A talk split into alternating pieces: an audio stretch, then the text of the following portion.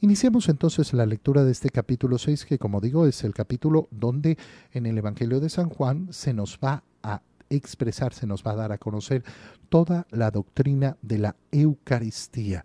Se nos va a mostrar la profundidad, la grandeza, la enormidad, la altura de lo que significa esa comunión, esa santísima comunión del cuerpo y la sangre de nuestro Señor Jesucristo. ¿Y cómo inicia este capítulo?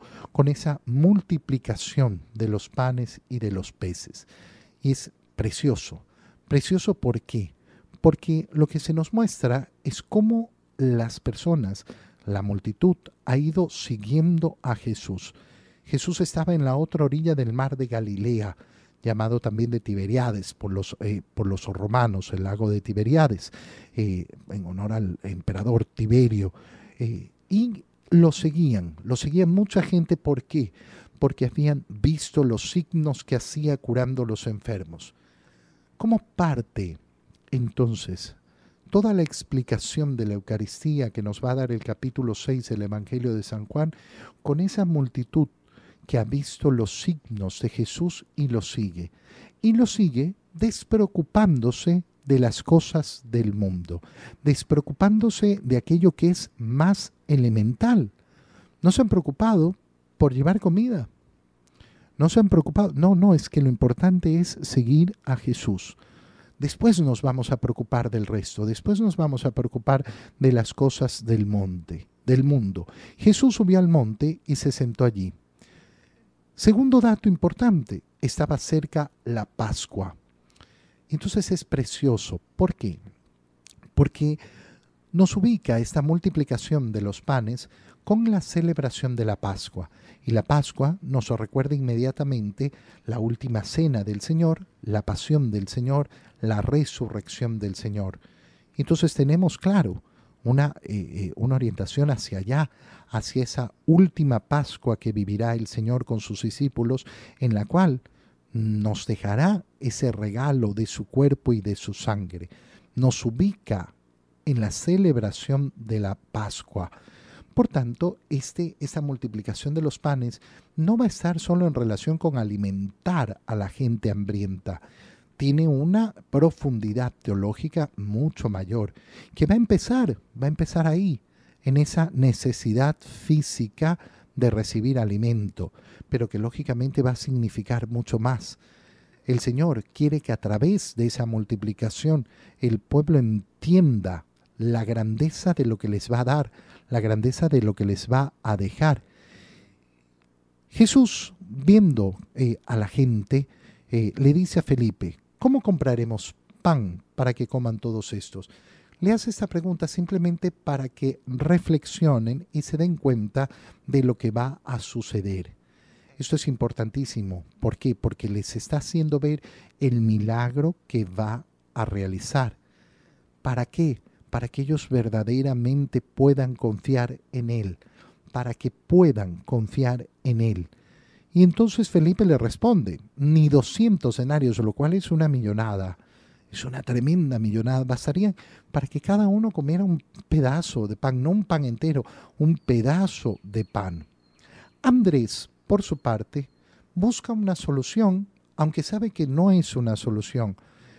El hermano de Pedro, ¿qué le dice al Señor? Aquí hay un muchacho que trae cinco panes de cebada y dos pescados. Esta es la ofrenda. La ofrenda mínima, la ofrenda mínima. Ubícate inmediatamente en la Santa Misa. ¿Y qué tenemos en la misa? Hay que alimentar a una muchedumbre. ¿Con qué? Con el cuerpo de Cristo. Alcanza. ¿Alcanza el cuerpo de Cristo para alimentar a todos? Sí, va a sobrar siempre. ¿Y qué tenemos que hacer? Ofrecer lo que tenemos. ¿Y qué podemos ofrecer nosotros? Miseria. Miseria. ¿Qué vamos a ofrecer? Pan y vino. Pan y vino. Vamos a ofrecer una miseria y con esa miseria vamos a recibir el pan celestial. Y entonces el Señor acepta esa ofrenda. Acepta esa ofrenda a pesar de que el mismo Felipe dice, eh, eh, mira, esto no alcanza, eh, perdón, el mismo Andrés dice, esto no alcanza para tantos. Pero Jesús da una orden, que la gente se siente, y la gente se siente en la hierba, y ahí nos dice, solo los hombres eran más de cinco mil.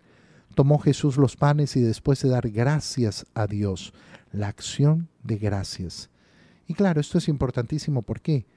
Porque estamos diciendo que el capítulo 6 nos va a hablar de la profundidad del sacramento de la Eucaristía. ¿Y qué significa la palabra Eucaristía?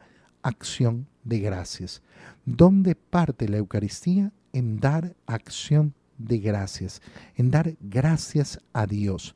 Y después de dar gracias, se los va repartiendo a todos los que se habían sentado, y les reparte también los pescados para que coman todo lo que quieran. Y después de que todos se saciaron, esta palabra es importantísima. ¿Por qué? Porque la Eucaristía sacia, sacia el alma, verdaderamente sacia nuestro apetito de Jesús. Quien sabe vivir la Eucaristía queda saciado. Cuando a una persona no lo sacia la Eucaristía es porque no la ha entendido, porque no ha entendido la grandeza, porque no está viviendo esa relación viva, personal con Jesús. La Eucaristía sacia, sacia el corazón de los hombres. Cuando se han saciado, les dice recojan los pedazos sobrantes, que nada se desperdicie, que nada se desperdicie. En la Eucaristía no se puede desperdiciar absolutamente nada.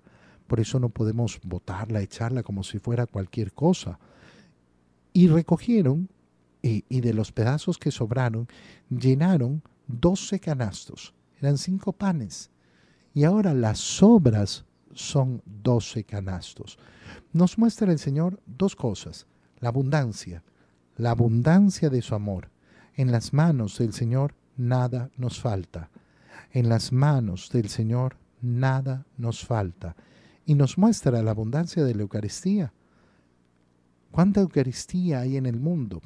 Y sobra, sobra, siempre sobra, siempre sobra para que todos los que quieran alimentarse, para que todos los que quieran alimentarse de la Eucaristía lo hagan, vivan verdaderamente en ese amor, en esa Eucaristía profunda. Entonces, la gente, al ver el signo que Jesús había hecho, decía, este es en verdad el profeta. ¿Por qué usan la palabra el profeta? Es importante, porque Israel esperaba un profeta tan grande como Moisés, y al ver que han sido alimentados de esta manera, lo asocian con Moisés. ¿Por qué? Porque Moisés les ha brindado el maná en el desierto, del cual se saciaban. Y entonces dicen, ese verdaderamente es, verdaderamente es el profeta. Estamos viviendo lo mismo que vivieron nuestros padres en el desierto, cuando durante 40 años fueron alimentados con el maná, con ese pan bajado del cielo. Vamos a ver cómo esta idea permanece justamente en la discusión que viene después, eh, eh, a partir de, eh, de este momento. Y deciden proclamarlo rey. Y entonces Jesús se retiró de nuevo solo a la montaña. ¿Por qué? ¿Por qué no deja que lo proclamen rey si es verdaderamente el rey? Porque Jesús sabe que ellos quieren proclamarlo rey de una manera falsa. No han entendido todavía toda la figura del Señor. Eso es lo que hemos visto en la primera lectura. En la primera lectura hemos visto cómo mm, los eh, fariseos, los eh, saduceos, el Sanedrín, los doctores de la ley, los eh, sumos sacerdotes, tenían esa idea política. El pueblo en este momento también tiene solo una idea política, una idea social, una idea terrenal. Tienen que entender el verdadero mesianismo, la verdadera salvación que quiere ofrecer el Señor.